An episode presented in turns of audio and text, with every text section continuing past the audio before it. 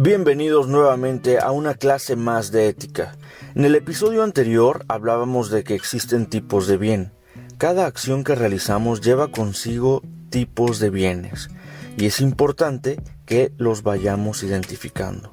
Por ejemplo, si tomo agua porque tengo sed, ¿cuál de los cuatro bienes que vimos anteriormente lleva consigo esta acción? Por supuesto que lleva bien ontológico por el simple hecho de existir. Recordemos que este bien es el menor de todos, pero bueno, ya es un bien. Lleva bien técnico o útil porque es útil para mi cuerpo que yo beba agua. Lleva bien placentero porque estoy satisfaciendo la sed que tenía. Y la última pregunta, ¿lleva bien moral? La respuesta es no, no necesariamente. Voy a poner otro ejemplo. Estás en una comida y solo hay de dos aguas, horchata y jamaica. El agua de horchata es tu favorita, pero también es la favorita de tu mamá. Y resulta que te dicen que para agua de horchata solo queda un vaso. Y tú generosamente decides que el vaso de tu agua favorita se lo den a tu mamá, porque le amas. Porque si ves que ella es feliz, también tú eres feliz. Y te tomas el agua de Jamaica que no te gusta tanto, pero te la tomas. Y aunque te disgusta su sabor, la tomas sin quejarte. La acción de otorgarle ese vaso de agua a tu mamá, ¿qué tipos de bienes lleva? Lleva bien ontológico, que ya ni es necesario mencionarlo por obvias razones. ¿Lleva bien técnico o útil? No. ¿Lleva bien placentero? No, porque no te gusta el agua de Jamaica. ¿Lleva bien moral? La respuesta es sí. Sí lleva bien moral. Entonces, ¿cuándo podemos decir que una acción lleva bien moral? En el episodio anterior finalizábamos diciendo que la inteligencia siempre apunta a la verdad y la voluntad siempre apunta al bien.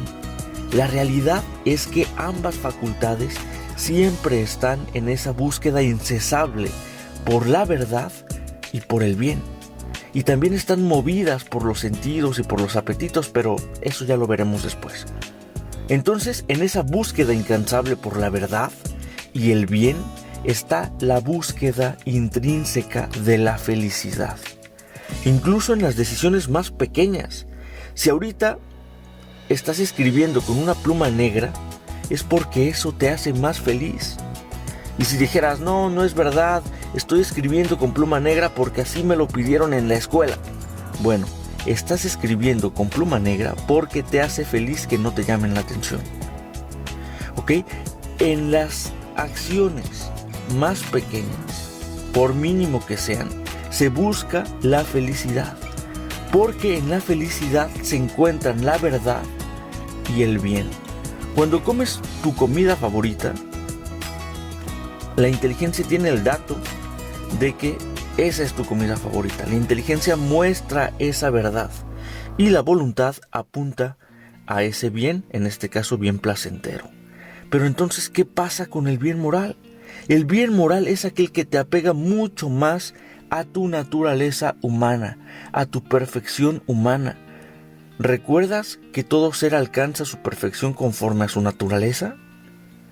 El bien moral nos hace más perfectos. Decíamos, así como el tiburón alcanza su perfección nadando, cazando, buscando su comida, comiendo, así alcanza su perfección el tiburón. En cambio, el león no alcanza su perfección nadando. El, león alcanza su perfección cazando y comiendo carne. Imagínate que un león en lugar de comer carne comiera florecitas, ¿no? Pues dirías, este como que no es tan león, como que no se comporta tan león. En cambio, cuando ves a un león que come carne y que caza y el rey de la selva, dices, pues este es más león, es más perfecto. Ok, y el ser humano también es más perfecto cuando utiliza sus dotes propios de humano. Y esos dotes propios de humano pues es en primer lugar la inteligencia y la voluntad también. El ser humano tiene dos facultades propias inteligencia y voluntad.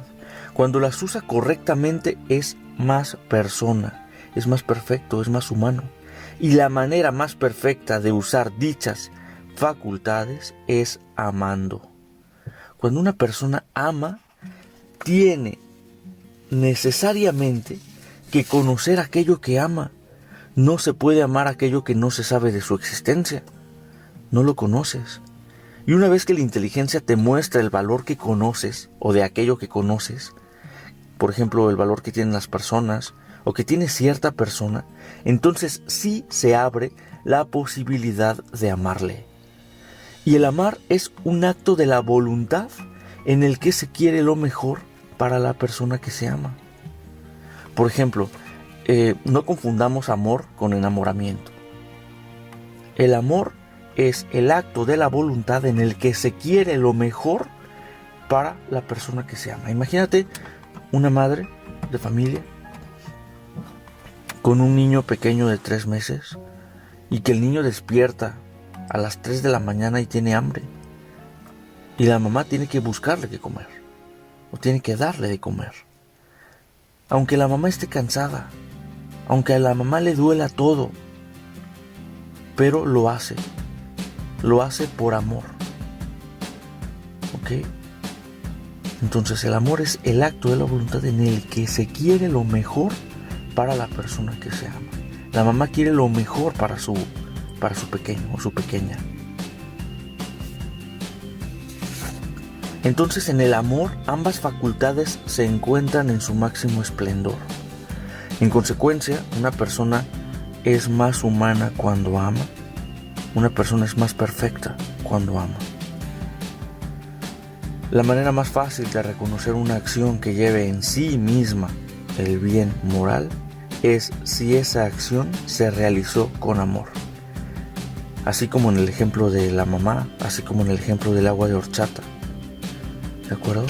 Profundizaremos más adelante en cuestión del amor, pero por el momento vamos a dejarle aquí. Nos vemos en el siguiente episodio. Un saludo, que tengas un gran día.